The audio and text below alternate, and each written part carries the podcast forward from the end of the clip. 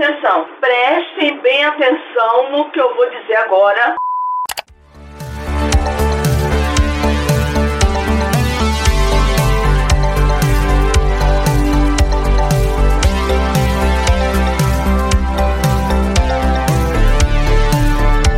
Atrás da cortina.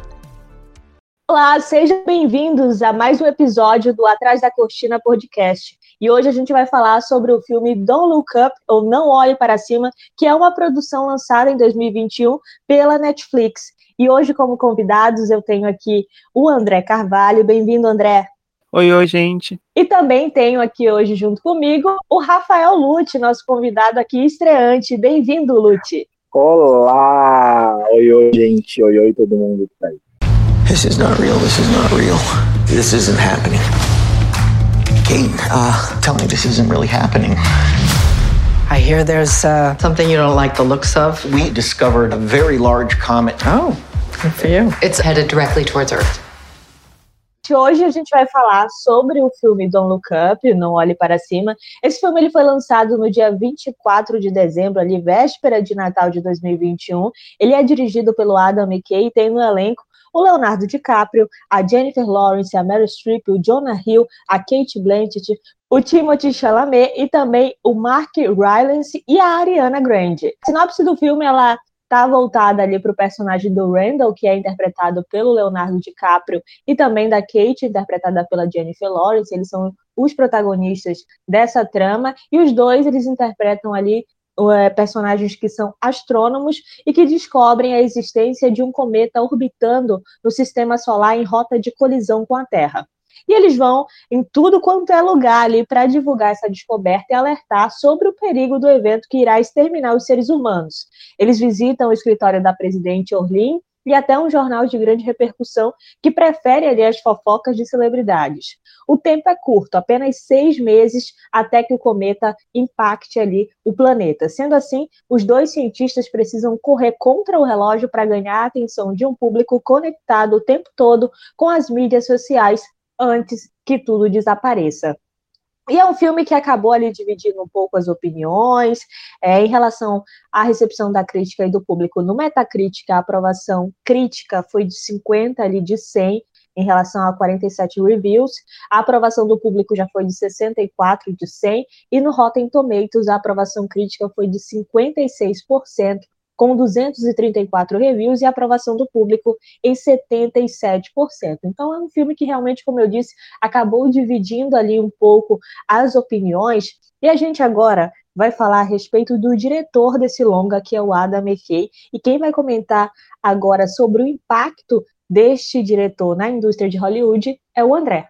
Bom, o Adam McKay ele surgiu como roteirista, na verdade, antes de se tornar esse diretor agora hypado de Hollywood, ele foi responsável por muito tempo, durante os anos, no final dos anos 90 e o começo dos anos 2000, pelos roteiros do Saturday Night Live, que é basicamente o maior programa de comédia dos Estados Unidos, né? Inclusive, tem até uma curiosidade, ele tentou entrar como ator, acabou meio que não sendo chamado, mas por conta das sketches que ele já, já tinha lá no roteiro, ele acabou sendo chamando a atenção da, da produção para poder fazer a parte do roteiro. E ficou lá e conseguiu mais trabalhos também em outras emissoras, outro, outros projetos de comédia, até que em 2015, né, ele explode com a grande aposta, né, The Big Short, que é o filme que deu a ele um Oscar de roteiro, deu um BAFTA de roteiro, levou praticamente todos os prêmios, foi indicado no melhor filme. A gente começou a conhecer o Adam justamente nesse, nesse projeto. E de lá para cá ele emplacou Vice, que foi lançado em 2018 lá, também chegou ao Oscar em 2019. E agora ele vem com essa outra, essa nova proposta, que é um roteiro que ele já tinha é, feito desde 2018, 2019, sobre é, essa situação, né, de, da catástrofe anunciada que a galera não se importa porque acha que não vai acontecer nada. E ele é muito voltado para essa narrativa mais de sátira, né, o, o, os filmes dele é, são pautados por, pelo absurdo e utilizam muito da, da realidade, mas sempre numa lente de aumento de sátira, de algo mesmo é, que busca ou, ou para algo tragicômico ou para algo mesmo mais explicativo. Ele tem essa coisa de ser didático, né, de ensinar, de querer explicar tudo isso. A gente vê desde da grande aposta e é o que faz o hype dele ser forte, pelo menos lá em Hollywood. Então é um filme que marca esse essa nova fase da carreira dele com um elenco que realmente é de chamar muita atenção. Agora eu quero aqui a impressão de vocês a respeito desse longa. Vamos lá, vamos lá. Então, Don't Look Up, Não Olhe Para Cima. Eu vou começar falando como foi que eu descobri da existência do filme. Esse filme, ele chegou para mim através do meu gerente lá na livraria que eu trabalho. Ele, a gente sempre comenta sobre filmes e troca figurinhas ali sobre as coisas que a gente está consumindo da, de, da cultura pop de modo geral. E aí ele falou: Você já assistiu o trailer de Don't Look Up e tal? E aí eu falei: Não tava nem sabendo, assim, tava meio por fora. E aí ele falou: Ah, é um filme que tem o Leonardo DiCaprio, a Mary Streep, a Jennifer Lawrence. E a primeira impressão que eu tive quando ele falou isso, eu falei: Nossa, isso deve ser aqueles dramas cabeçudões, assim, sabe? Tipo, deve ser uma coisa extraordinária. E é, já quero adiantar logo que eu achei extraordinário. Mas eu não sabia que se tratava de uma comédia, de um filme cômico, né? De uma sátira, acima de tudo. Então eu fui assistir o trailer depois que ele comentou fiquei mais empolgado ainda e eu assisti no dia 25, né, um dia depois que ele saiu e assim, os o burburinho nas redes sociais já estava alto. Eu adorei o filme, eu acho que ele superou muito as minhas expectativas. Eu comecei assistindo ele assim com um pé atrás e falando, vamos ver onde é que vai chegar. E aí a gente não, óbvio que a gente já fica absurdamente fascinado pelo elenco, é um elenco de peso, é a nata de, de Hollywood. A gente tem Mary Streep no, no, no, filme, então isso já, já me faz escrever.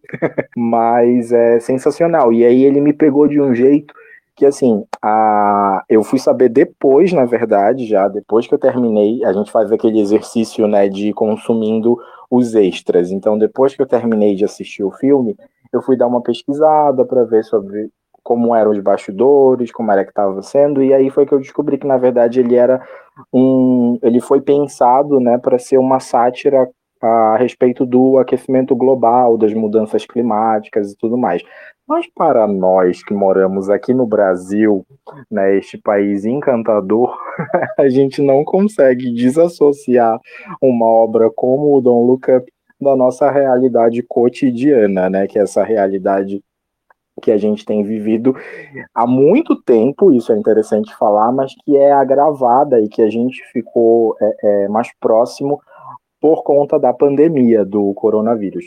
Então, todo esse rolê de cientistas avisando que vocês vão morrer, e aí gente dizendo que não, que a gente não vai morrer, que isso é besteira, que a gente precisa levar a vida com leveza, gente tentando ali minimizar os impactos e tudo mais. Inferno!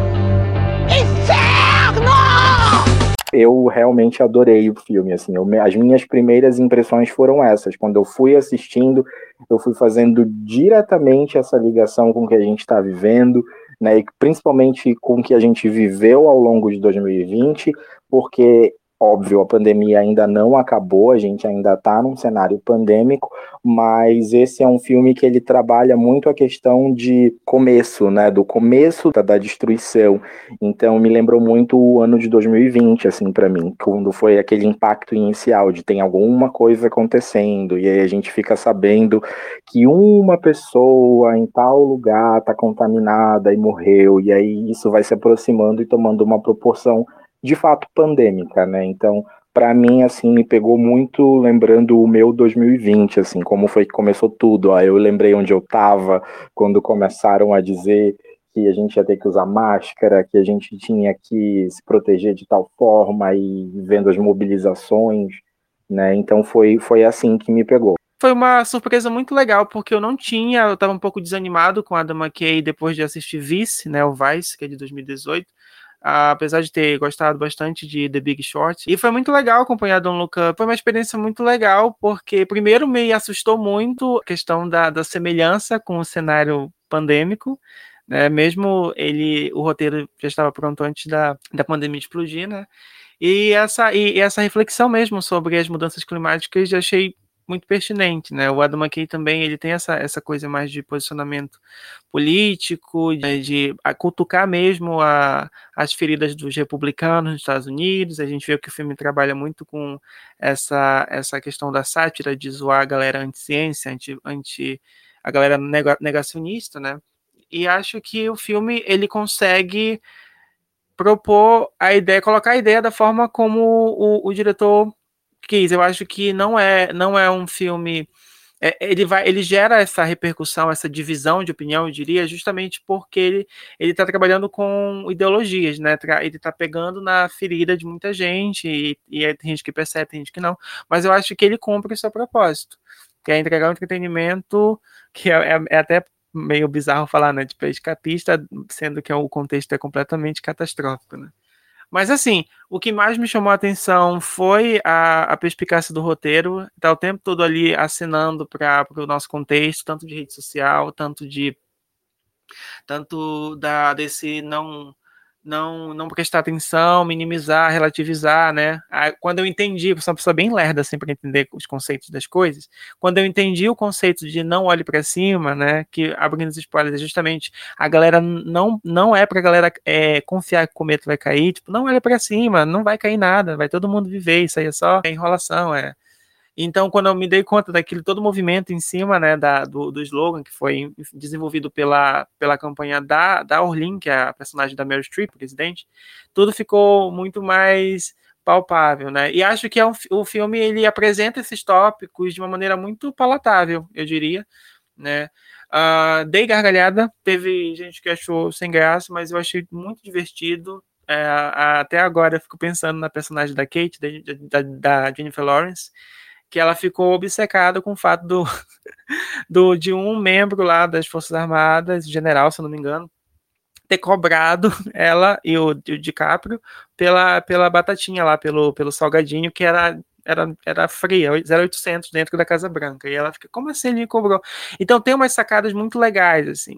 E uma coisa que, já vou avançar mais um pouquinho, uma coisa que eu gostei foi o do final, que geralmente esses filmes catastróficos, a maioria tem aquela, aquele momento de salvação. E eu gosto que esse filme ele leva a gente a pensar, não, vai dar tudo certo, olha só, vai vir ali, a galera vai levar os foguetes e vai dar tudo, tudo vai ficar bem mais. Não, tem uma, uma virada ali, né, envolvendo ganância, envolvendo dinheiro, que muda todo o percurso da, da história e, e, e acontece o que aconteceu, né? Morri! Então, é um filme divertido, né? Se você não tem gatilho, né?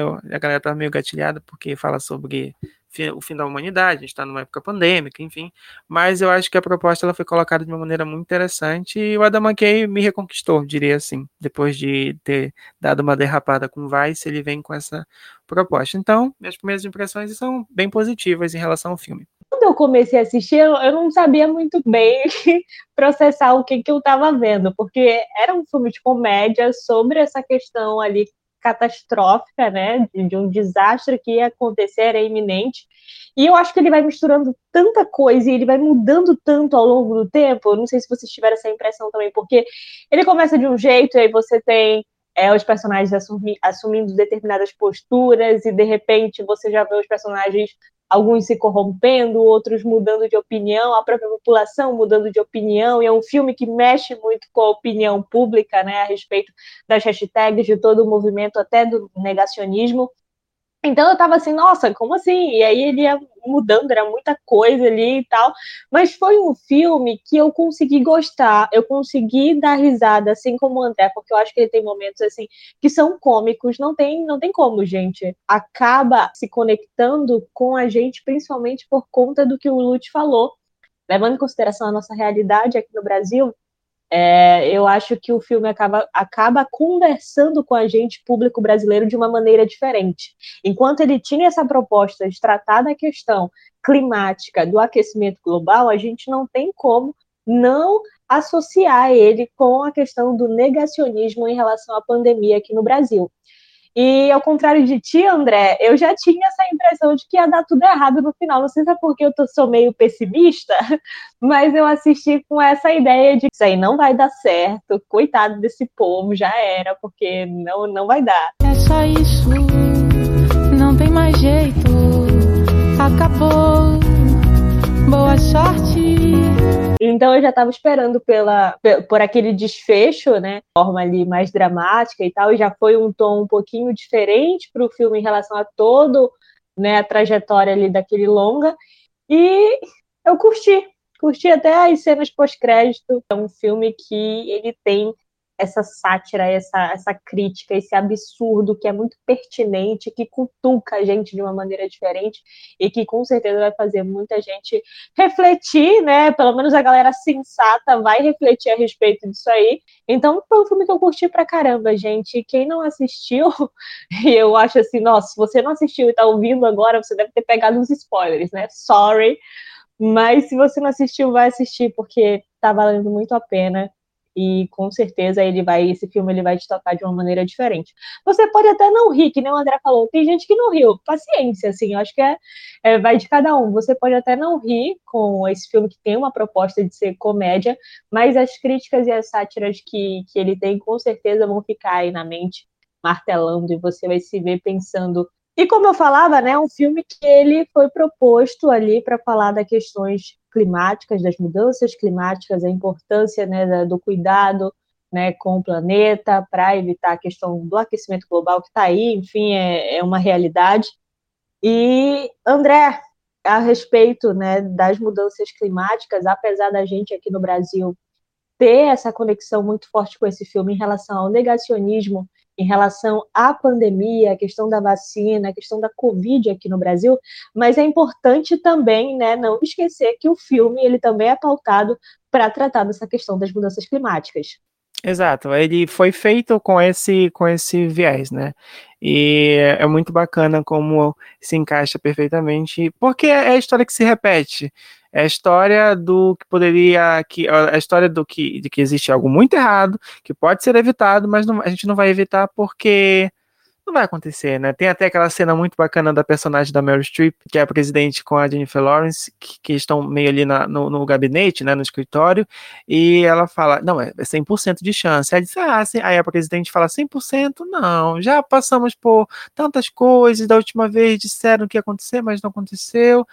Aí ela fala, não, 99 ponto alguma coisa, viu? Não é 100%. Então, é sempre essa, essa, esse lugar mesmo de negação de não querer olhar, de não querer olhar para cima, né? Justamente não querer olhar, não querer enfrentar o problema, até porque ela estava, a presidente estava em campanha, então tudo ali fala muito com o nosso cenário atual. queria saber se vocês acham que esse absurdo ele ainda choca, ele ainda causa esse estranhamento, essa essa coisa de, nossa, meu Deus, ou é ou a gente está tão no absurdo também na nossa realidade que a gente só ri, olha só, a gente está rindo de desespero, rindo de ansiedade, porque é exatamente isso, ou até pior, que acontece com a nossa realidade. O que vocês acham? Vocês ainda ficam chocados ou já estão acostumados já? Eu acho que sim, eu acho que ainda choca. E eu acho que o grande, o grande exemplo disso é a gente ter o, tá falando disso agora, sabe? Eu acho que ser pautado isso em um podcast, em canais do YouTube, ver gente conversando, é, é, o filme pautar, eu acho que quando isso acontece, né, do, de uma obra, pautar o assunto na sociedade, isso já, já é uma prova de que aquilo ainda, ainda choca, por mais é, cotidiano, por exemplo, que aquilo possa parecer. Mas eu, eu lembro de uma de uma frase, essas frases meio clichês assim, mas que aqui vai servir bastante, que é assim, a gente não sabe como é que sai do labirinto quando a gente está no meio do labirinto. Mas quando você olha de cima, você consegue identificar a saída. E aí tem inclusive uma variação desse clichê que é de furacão, né? Que o pessoal fala que quem está no meio do furacão né, é mais difícil de entender a dimensão que ele é de quem está olhando de longe, consegue ver o tamanho. Então eu acho que essas obras, é, seja enfim, filme, teatro, ou qualquer outro tipo de linguagem que aborde essa questão do absurdo, que por mais que a gente esteja vendo ele cotidianamente, é interessante porque a gente sempre vê de um viés diferente. Né? Então a gente sempre tem alguma outra forma daquilo ser pintado e, é, e essa forma acaba nos alcançando de alguma maneira. Então eu acho que ainda funciona assim, eu acho que ainda choca, eu acho que ainda pauta as conversas, eu acho que as pessoas ainda param para falar sobre isso. Então a gente tem várias pessoas, não só é, é, os cinéfilos e a galera que, enfim, já, já vai consumir os filmes de um modo geral, mas a gente tem políticos conversando sobre o filme, seja para dizer que ele é bom, seja para dizer que ele é horrível, seja para deturpar a mensagem a, a, seu bel favor, que é uma coisa que a gente está tá vendo aqui, aqui no Brasil, pelo menos, né, a gente tem ali alguns políticos que estão é, usando o filme para defender, por exemplo, a, a, o próprio negacionismo, e eu acho isso um, um movimento interessante, inclusive, porque o próprio filme brinca com isso. Né? Então é, é, interessante, eu acho que choca assim, porque quando a gente vê esse tipo de obra, mesmo tão próximo de um cotidiano que a gente está vivendo, ele sempre tem alguma outra linguagem. É, é, é meio que aquela ideia de mais fácil a gente se olhar de longe para poder pensar naquilo. Eu acho que é mais fácil. Essas obras elas funcionam muito por isso, assim, que elas fazem meio que um retrato da, do nosso período, do nosso tempo, e a gente consegue enxergar isso muito mais do que a gente enxergaria, por exemplo, no nosso cotidiano, no nosso dia a dia.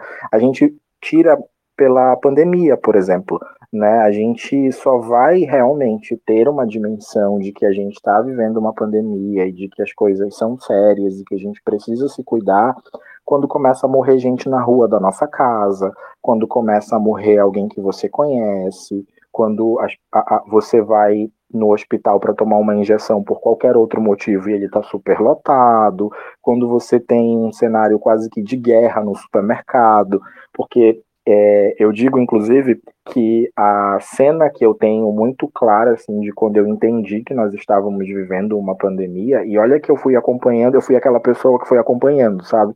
Quando saiu o primeiro caso, quando saiu a primeira morte, quando chegou no Pará, e tudo mais. Eu fui acompanhando, assim, eu era aquela meio que o, o, o psico, assim, da, da pandemia. Eu fui acompanhando tudo.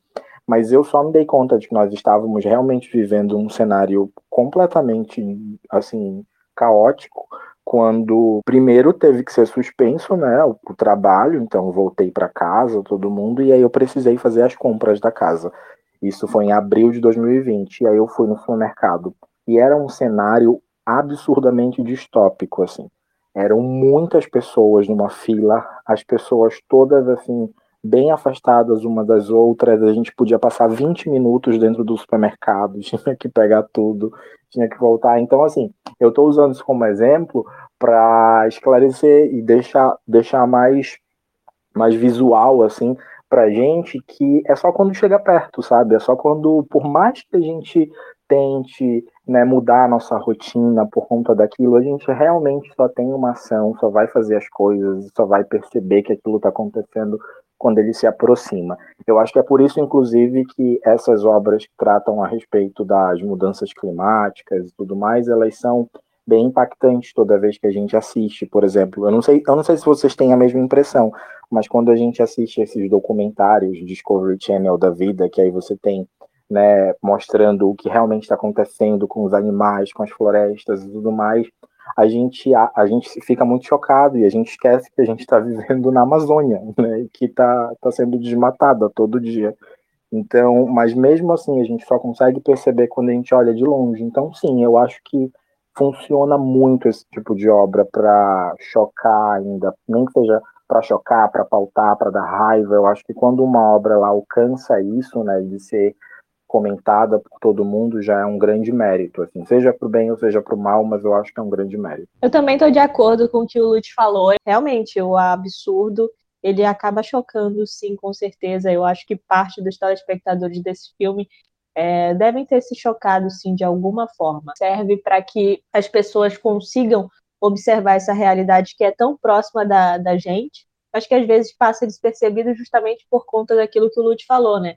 É, tá ali tão tão perto assim e a gente não não está vendo e quando a gente vê um pouquinho ali mais distante, vê sobre outro olhar, a gente já consegue assimilar e perceber o quanto é, é absurdo tudo que a gente está vivendo. Provoca conversa, né? Que eu acho que é o que mais importa pro Adam McKay e pro elenco, né? Como o Lute disse, se está pautando a conversa, se tem impacto no nosso contexto, é o que vale. E teve impacto, está tendo impacto. É o filme número um na Netflix no mundo todo. Se não me engano, está em primeiro lugar da última vez que eu vi, em mais de 78 países. Na né? Netflix tem o quê? 86 países rodando lá. E é um, então tá, tá gerando engajamento, tá promovendo reflexões, conversas e todo produto cultural, quando ele consegue romper essa, sair da bolha e se tornar meio massivo, é, é, o que é o que vale, né? E acho que a gente falando desses paralelos com a sociedade é muito legal. Acho que eu já começo a destacar um ponto muito importante que chamou muita atenção do filme, que eu sinto que muitos filmes têm essa essa dificuldade de, de, de, traduzir em tela é a relação das mídias sociais, das redes sociais e com, o quanto elas estão atreladas com aquele contexto, né? Então a gente percebe quando a Kate tem um surto em rede nacional, naquele jornal lá, que é basicamente um, um jornal que tem cara de sério, mas fala de coisas muito triviais, coisas basicamente fofoca de celebridade. A âncora é a, é a personagem interpretada pela Kate Blanchett, que eu acho que ela tá muito boa e mal aproveitada, diria, aqui primeira crítica, eu acho que a personagem poderia ser melhor construída, melhor aproveitada. O Adam McKay poderia ter feito um. um ter escrito um, um, um papel melhor para ela, mas a, as cenas que ela tá ali, ela domina. E é muito bacana aquela cena que a Kate, né, Jennifer Lawrence, surta em rede nacional. Fala, gente, vai todo mundo morrer. Você tem que acordar. Levanta da cama. Vai todo mundo morrer. A gente vai morrer!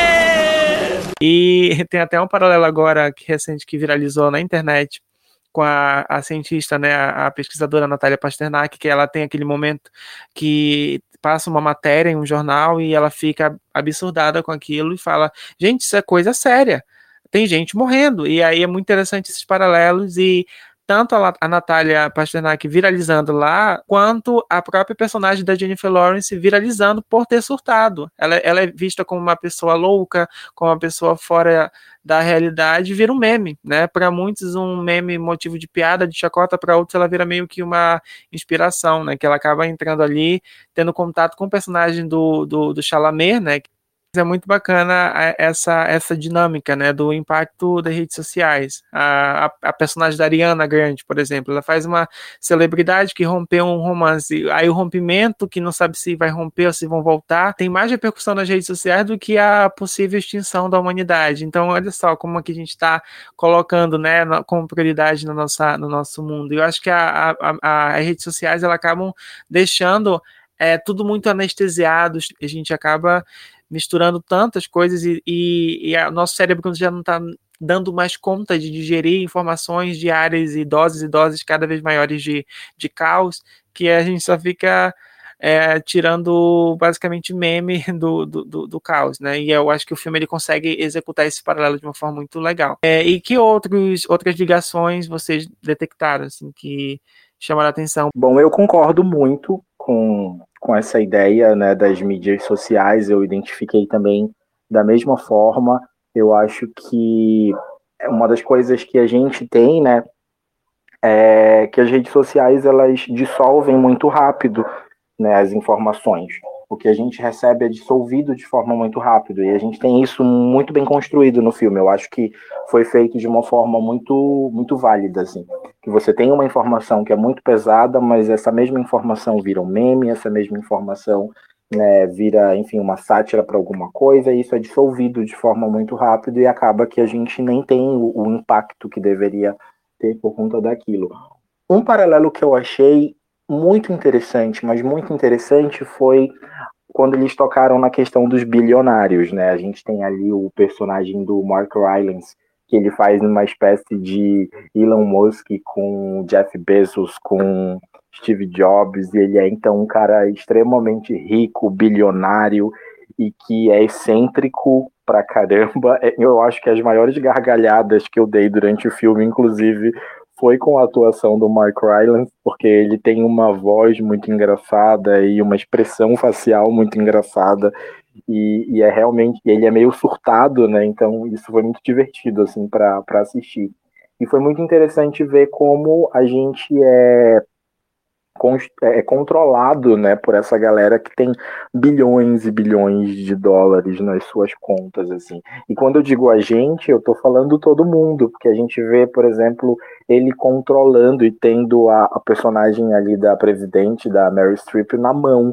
Né? Então ele, ela meio que faz as coisas assim meio para agradar, porque senão ela vai perder ali o patrocínio e o apoio, e é, é um ano eleitoral e tudo mais, então eu acho muito interessante ver esse paralelo também. O personagem dele foi um personagem que eu achei interessantíssimo, assim, de ser colocado, a forma como é feito, a forma como aquilo, a, as soluções são apresentadas de forma muito rápida e sem muita pesquisa, a forma como você tem sempre o, o seu, a, a sua equipe, o seu globinho, então a gente tem, por exemplo, aquele momento ali que é uma cena em que eles têm a, ele explica, né, como é que vai ser então para tentar explodir esse esse meteoro em vários pedacinhos, tentar minimizar o impacto e tudo mais. E aí a personagem da Jennifer Lawrence vai lá e fala: "Não, olha, mas os cálculos estão fazendo errado". E aí ele meio que fala: "Não, mas deixa que eu vou calcular com a minha equipe, com a galera que faz parte da minha equipe". Então você sempre tem ali uma forma meio que é, politizada e privatizada de se fazer a coisa, sabe? Que é, é sempre ao seu bel prazer. Então, acho que esse foi um personagem interessantíssimo. Um outro paralelo que eu queria destacar é com um negócio que a gente é, conhece muito bem, mas nem todo mundo conhece o termo que é pós-verdade.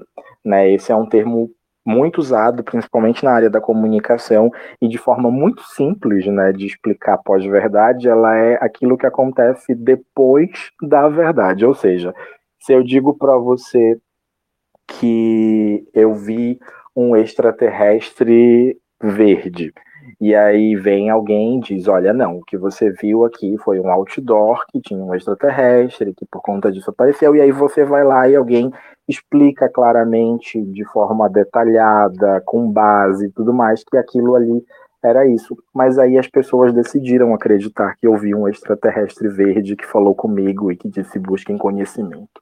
Né? Então, é, o que, que a gente faz depois disso? Eu acho a pós-verdade muito mais preocupante do que a fake news, por exemplo, porque você consegue é, é, contornar uma fake news, você apresenta dados, você apresenta a notícia verdadeira, e aí você contornou a fake news. Mas e quando a população decide acreditar na fake news? Né? O que, é que você faz? Aí a gente fazendo esse paralelo de novo com a nossa, com a nossa realidade, que é a realidade pandêmica do coronavírus.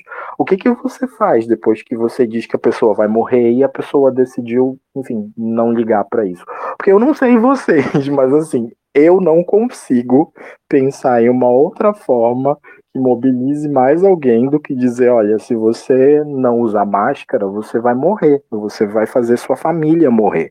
Se você não usar álcool em gel, se você não se cuidar e tudo mais, e a pessoa, sabe, não dá a mínima para isso, não tem um outro argumento que eu lembre, assim, que seja tão impactante quanto você vai morrer e você vai matar a sua família mas mesmo assim é a realidade que a gente vive. Então esses paralelos são muito interessantes. Assim, tem vários, vários no filme todo, mas os que eu queria, o que eu queria, os que eu queria destacar eram esses, assim, a questão dos bilionários, que eu acho que foi muito, muito bem colocada no, no filme, e essa questão com a pós-verdade, que você tem aí a galera né, decidindo acreditar em uma coisa, mesmo que aquilo já esteja provado por A mais B que vai dar ruim, né? E aí o pessoal decide não acreditar, né? Naquele momento passou a se tornar a verdade para aquela pessoa, ele acredita fielmente naquilo, acredita, sei lá, por exemplo, aqui no Brasil, né? Muita gente é, não utilizava a máscara, muita gente começou a se automedicar com os medicamentos que eram indicados sem nenhuma comprovação médica, porque acreditavam que aquilo ali realmente ia ajudar, aquilo era eficaz, porque alguém disse e aquilo passou a ser a verdade absoluta para aquela pessoa. Então, realmente, a pós-verdade é uma coisa muito, muito preocupante e que está aí, gente, entre nós. O pessoal é, pega para acreditar em diversas coisas e aquilo passa a ser a verdade absoluta para a pessoa. É muito perigoso, né? Como a gente sabe, mas é uma coisa que de fato acontece. É, acho que essa galera que fez o filme não estava preparada para o Brasil E isso acontece com muitas produções, é impressionante. Se eu for pegar, por exemplo, House of Cards, eu lembro que teve uma temporada que eles trataram uma questão de um impeachment que tinha acontecido no Brasil. E aí tava todo mundo assim, gente, vocês acham que estão inovando, mas a gente já está acostumado com isso aqui. E aí eu acho que esse filme é exatamente isso, né? A galera foi para a internet e fez meme de cada personagem comparando com uma personalidade, com algum político, enfim, general entre várias pessoas aqui do Brasil, e realmente tinha como fazer essa associação diretamente.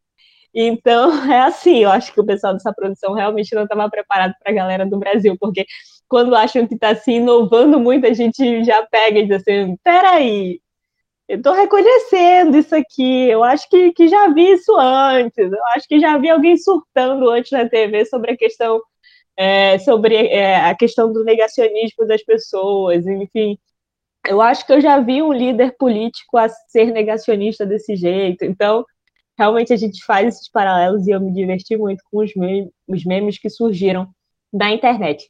E fora isso, só comentando a questão da participação da Ariana Grande, né? O, Adam McKay, ele disse que considera a melhor cantora pop da atualidade e inclusive destacou que ela é uma ótima atriz também, que ele ficou impressionado com a questão do improviso e tal, com a dinâmica que ela tinha lá na, no set de gravação. E também ele destacou esse momento icônico que tem ali no filme, né? Que é literalmente ela cantando que todo mundo vai morrer, até, até xingamento na música, ou, enfim, é uma música bem louca e ela cantando lá, a galera curtindo e, nossa, vai todo mundo morrer. É uma coisa muito louca, assim. Just look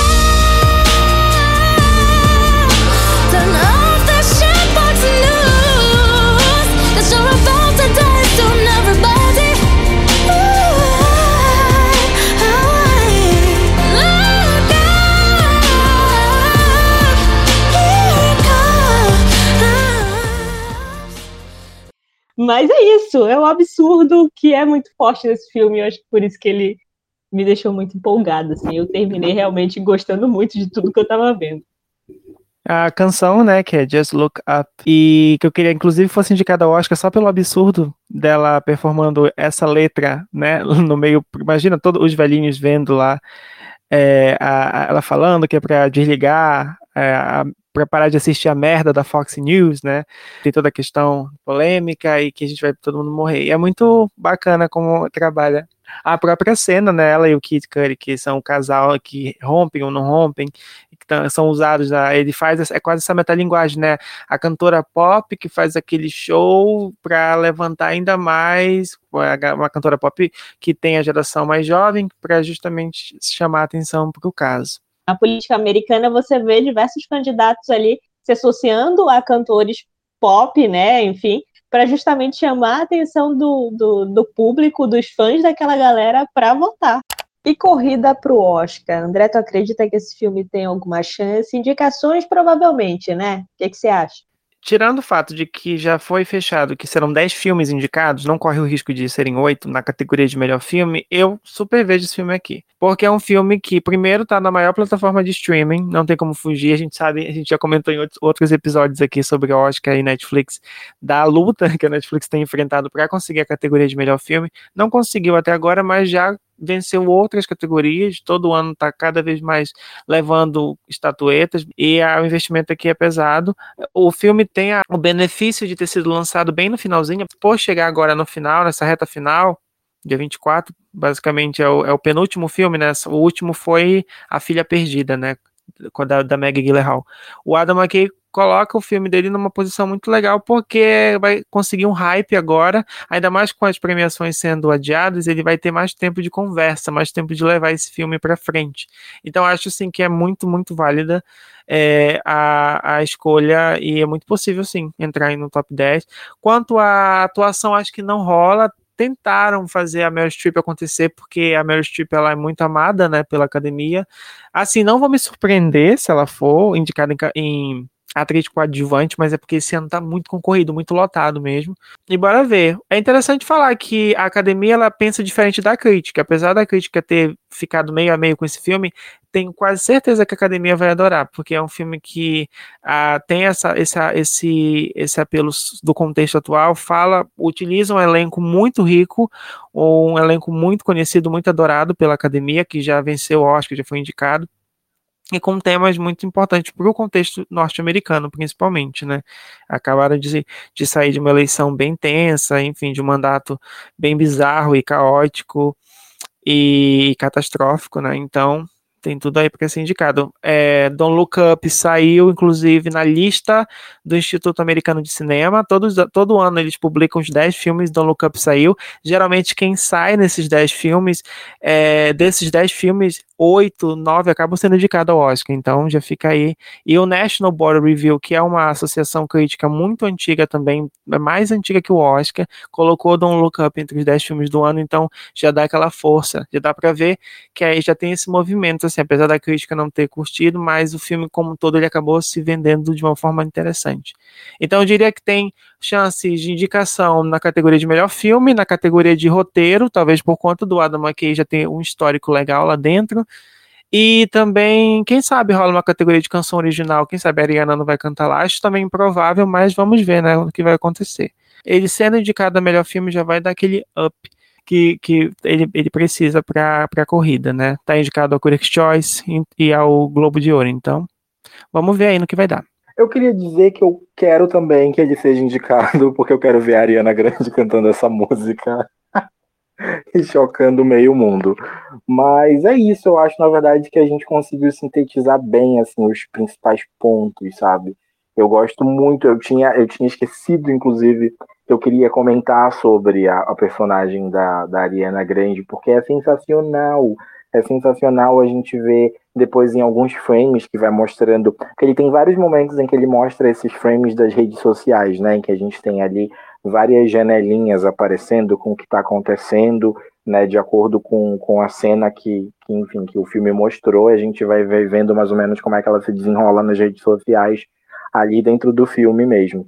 E é legal porque a gente vai vendo que ela começa, né, com essa ideia, só esse plot mais simples, tá, que é esse término, e aí ela se torna talvez uma das dos grandes nomes assim né, a favor da gente tentar fazer algo para sobreviver ou enfim morrer felizes todo mundo. Então eu achei sensacional o personagem dela eu acho sim que a academia deve, deve abraçar algumas coisas mas eu eu particularmente falando a partir de mim né que como consumidor do filme como consumidor de cinema de modo geral eu não ligo muito assim para para Oscar, nem para premiações e tudo mais. Eu acho que essas coisas são meio.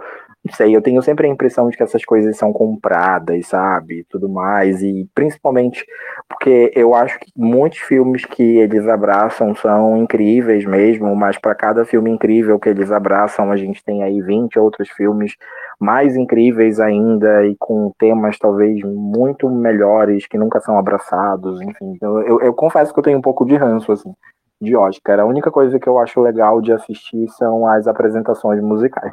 então, por isso que eu tô empolgado aí com a Ariana Grande. Mas acho que tem fortes chances mesmo. Eu não achei, não sei vocês, mas eu não achei. Eu gostei do contexto geral, eu gostei do, do grupo, né, do casting como um todo, mas eu particularmente saí do filme mais impactado com o roteiro do que com a, as atuações. Assim, eu acho que a Jennifer, a, a Jennifer Lawrence está incrível, mas fora ela, assim, especialmente, eu acho que não, não sei, eu tive essa, essa impressão, assim, eu não, não saí de um filme como, putz, a Meryl Streep é um monstro do cinema e tudo mais. Eu acho que alguns personagens não foram tão bem aproveitados, assim, né? Eu, eu acho que esse é o meu ponto de crítica também. Eu acho que alguns personagens não foram tão bem aproveitados, então a gente acaba não tendo muito esse impacto com a questão de atuação. Por exemplo, uma das pessoas que mais me comoveu nesse filme em questão de atuação foi a Melanie Linsky, que é a que faz a esposa do Leonardo DiCaprio. E ela aparece muito pouco. Então, assim, Alerta de spoiler, tá, gente? Se bem que a gente já contou o filme todo, praticamente. Mas a cena em que ela vai ali atrás do, do Leonardo DiCaprio e meio que flagra ali ele com a personagem da Kate Blanchett. E aí ela tem ali a, a. Eu acho que ela é muito incrível. Eu gosto muito dessa atriz. E aí eu acho que o pouco tempo de cena que ela tem, sabe, ela consegue passar o impacto que, que aquilo causaria mesmo, sabe? Então, mas enfim, a gente tem uma série de, de outros atores incríveis, mas eu acho que alguns ficaram meio perdidos ali na, na farofa. Então, eu não sei se, se de repente a, vale aí alguma indicação para atuação, sabe? Porque eu, pelo menos, não tive essa impressão de, nossa, fulano arrasou, assim, melhor trabalho sabe? Eu acho que o, o, conjunto todo é muito bom, o roteiro, enfim, mas eu não, não vi, assim, grandes destaques em questão de atuação. Todos estão muito bons, incríveis, mas né, não, não saí. Assim, opinião minha. Não, faz sentido. É, até porque o Adam, ele é um. Ele é mais roteirista do que diretor, né? Então, ele acaba justamente essa sensação ela, ela, ela é coerente justamente porque ele tem esse, essa dedicação maior a, a se atentar à história, a trabalhar o, o roteiro da, da melhor maneira possível. E um roteiro bom é, é literalmente a espinha dorsal de um filme, né? Então, as atuações elas não podem não ser não podem não ter um destaque maior justamente por conta desse roteiro. É que é, é, tanto núcleo, né? São tantas coisas assim, tantos personagens que acabam perdendo ali um pouco o, o aproveitamento. É, o, o Chalamet ali tá super avulso, na minha opinião a Kate Blanchett tá mal aproveitada. A Meryl Streep, ela tem, é porque ela é a Meryl Streep, então ela tem uma presença de tela muito importante, mas é, realmente ela é, é, um papel mais curto. Então por isso que a, as minhas apostas são para filme e roteiro, assim, logo de cara. É, e, e, apesar do Oscar, a gente sabe, né? Tudo é lobby, tudo é campanha. Netflix todo ano investe milhões. E, e, ela conseguindo essa indicação, vai, ela, ela cismou, né, que ela quer se provar como um estúdio de cinema, mesmo sendo uma plataforma de streaming, ela quer porque quer o Oscar de filme, talvez não vai, talvez acho que não vem com o Don't Look Up, mas a indicação deve dar ainda mais hype e vai dar o que eles querem, porque no final a indústria, né, ela faz cinema para quê? Para provocar a reflexão é, mas também a prioridade é o que? Dinheiro, né? Retorno de audiência, de bilheteria, no caso, nem tanto bilheteria porque é mais voltado para o streaming, mas é, é, é, isso. Então, eu acho que apesar de já estar tá tendo essa todas as polêmicas e toda a questão é, da da, da, própria controvérsia que é gerada, se é, se é válido ou não, se apesar disso acaba continuando, continua sendo né, a, a uma, uma premiação que, pelo menos no contexto norte-americano, tem esse, esse peso de, de fazer o que as pessoas se interessem. Tipo, ah, quem foi que ganhou, quem que tá indicado? Ah, não nem vou assistir a cerimônia, mas só quero ver aqui. Então, essas, esse lobby, esse, essa campanha é importante para os estúdios, justamente ter esse retorno. Então, a gente tem um episódio, acho que a gente já conseguiu abraçar tudo, né? O saldo é positivo, acho que achei que ia, que ia ter polêmica, que a gente ia, ia discordar, mas acho que é consenso. Amigo, praticamente teve, né? O Lute aqui com ranço total de Oscar e você aqui, o não, cara não, não perde o Oscar. Não, eu, não, eu gosto, eu, eu, inclusive, eu inclusive concordo muito com essa ideia, porque assim, eu trabalhava, antes de trabalhar na Saraiva, né, que é a livraria que eu tô trabalhando, eu trabalhei por seis anos lá na Fox. E aí, na época que eu entrei na Fox, era muito forte ainda o negócio de locadora. E lá a gente fazia um negócio que era o bolão do Oscar. E o bolão do Oscar, ele, ele movimentava a empresa toda, assim, eram quatro lojas quando eu entrei, e era todo mundo, porque os, primeiro que os prêmios eram bem legais, assim, eles davam umas coisas bem legais lá, mas era todo mundo, assim, acompanhando tudo, e a gente via que quando saía, por exemplo, os indicados ao Oscar, e principalmente quando saía os vencedores, né, depois da premiação, e aí começava a chegar o DVD na loja, todo mundo ia atrás do melhor filme. Ah, então eu acho que essa é a importância do, do evento. Eu assisto, inclusive, todo ano, porque eu gosto das músicas, mas, enfim, eu não, eu, de uns anos para cá eu meio que peguei um ranço, assim. Mas também tem, tem muito do, daquele negócio que a gente fala assim: ah, não colocou o filme que eu gostei, então também vou boicotar. É meio isso. Isso, é, é um ranço genuíno. Não, eu falo no sentido do, do filme mesmo. Acho que a gente não discordou, porque a crítica dividiu opinião, né? Achei que ia ter um que amasse. É, eu acho, eu acho que a gente foi, tá na foi mesma meio pauta. É. pauta. Pode ter ranço de Oscar, tá, gente? Eu também faço minhas críticas, acompanho, mas faço minhas críticas também. E, e tá tudo certo, né? Mas é só É, porque eu- eu só contextualizei a questão do, do Sim, da eu acho importância. O dinheiro aqui importa pra eles, né? Mas super apoio, sem problema nenhum. Mas acho que o saldo é positivo do filme, assim, a gente não divergiu tanto, né? Não acho que nem. Acho que a gente tá nessa. Eu acho que na verdade a gente, a gente só fez meio que completar as informações, É. assim, né? Cada um falou de um ponto ali que foi completando as informações, mas de um modo geral, eu acho que a nossa opinião foi meio que a mesma, assim, os saldos foram iguais.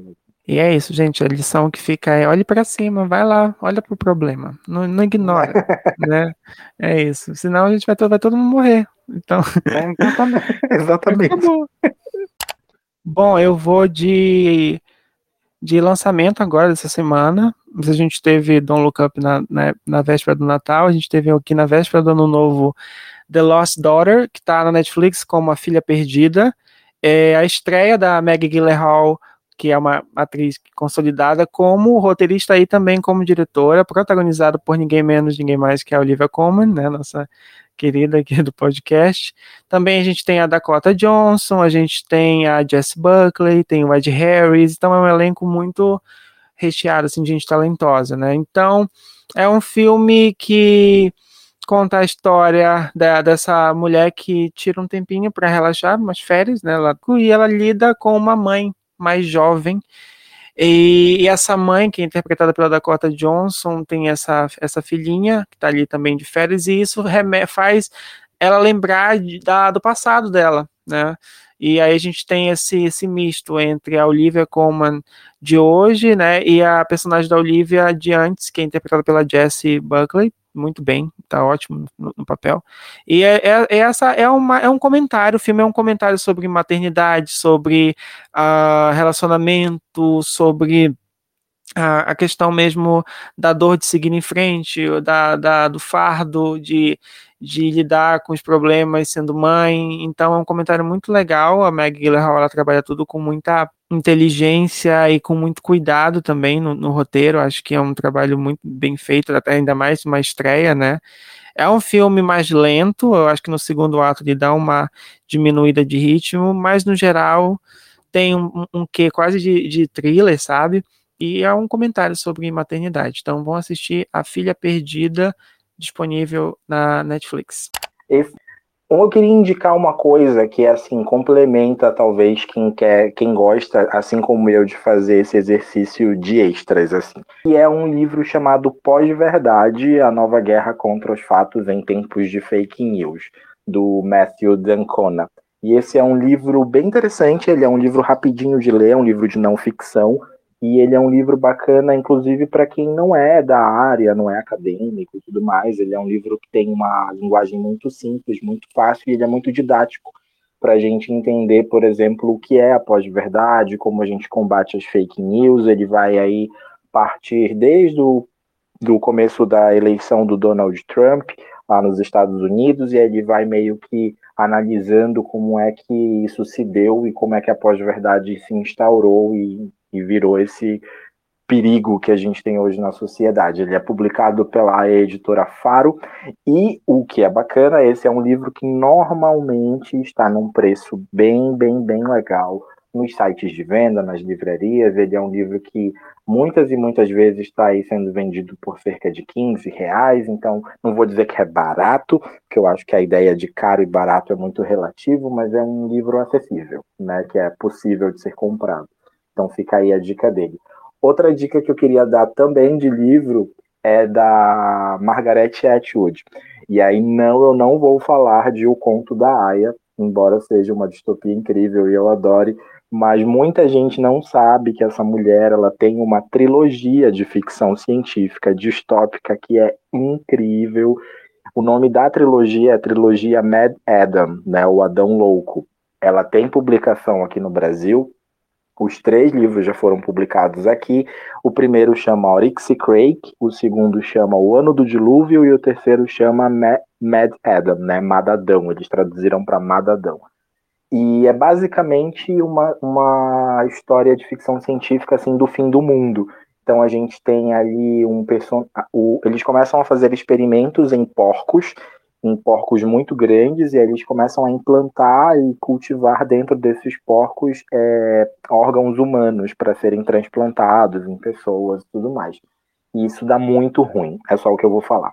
então, a gente tem aí uma história de ficção científica que é construída pela incrível Margaret Atwood, que é, enfim, essa mulher é uma das minhas autoras favoritas e é responsável por O Conto da Aya, que também é, enfim, incrível, faz muito sucesso. E aqui ela tem o mesmo impacto né, de distopia, de construir uma história uh, da sociedade que trabalha muitos temas atuais e para encerrar, eu disse que eu ia ser rápido, mas eu não quero indicar só livro, então eu lembrei de um filme que eu gosto muito, muito e que ninguém, eu nunca tenho ninguém para conversar sobre ele, então eu vou indicar ele aqui para vocês, que é um, um filme de animação. Ele é uma animação francesa de 2012 que chama A Pequena Loja dos Suicídios. É um filme meio Tim Burton, sabe? Ele tem essa vibe meio Família Adams. Ele não é um filme infantil, ele é um filme, inclusive, que pode despertar alguns gatilhos, mas a proposta dele é muito interessante. É uma sociedade que está passando por uma grande depressão, então os empregos são difíceis, eles estão passando por um recesso econômico, então as taxas de suicídio aumentam muito. As pessoas estão se matando né, muito nessa sociedade. E aí tem uma família que eles abrem uma loja de suicídios. Então essa loja ela vende, por exemplo, artigos para que a pessoa se suicide. Isso parece absurdo, óbvio, quando a gente coloca dessa forma, mas o grande X aqui é a mãe nessa família, ela tá grávida. E aí a criança que nasce, é, que é um menino chamado Alan, ele é simplesmente a criança mais feliz do mundo. Então, assim, só para vocês terem uma ideia, esse é um filme tem várias cenas musicais, inclusive, e quando as, as pessoas entram na, na loja deles, eles não dizem, por exemplo, bom dia, eles não falam nada positivo, porque eles estão ganhando dinheiro se as pessoas se matarem. Quando nasce essa, essa criança, que é o Alan, é o Alan, ele é extremamente feliz, então ele vai contagiando as pessoas ao redor com essa alegria. E aí é só o que eu vou falar para não dar spoiler do filme. O que eu posso dizer é que é um filme incrível, ele tem essa temática que a princípio parece muito bizarra, muito chocante, mas ele é um filme sensacional, as cenas musicais são incríveis, ele tem uma mensagem ao longo do filme todo que é muito, muito válida, muito bonita, né, apesar do tema, então tá aí. Adoro que vocês só têm dicas cult, né? Refinada, vai chegar eu agora com a minha dica, gente.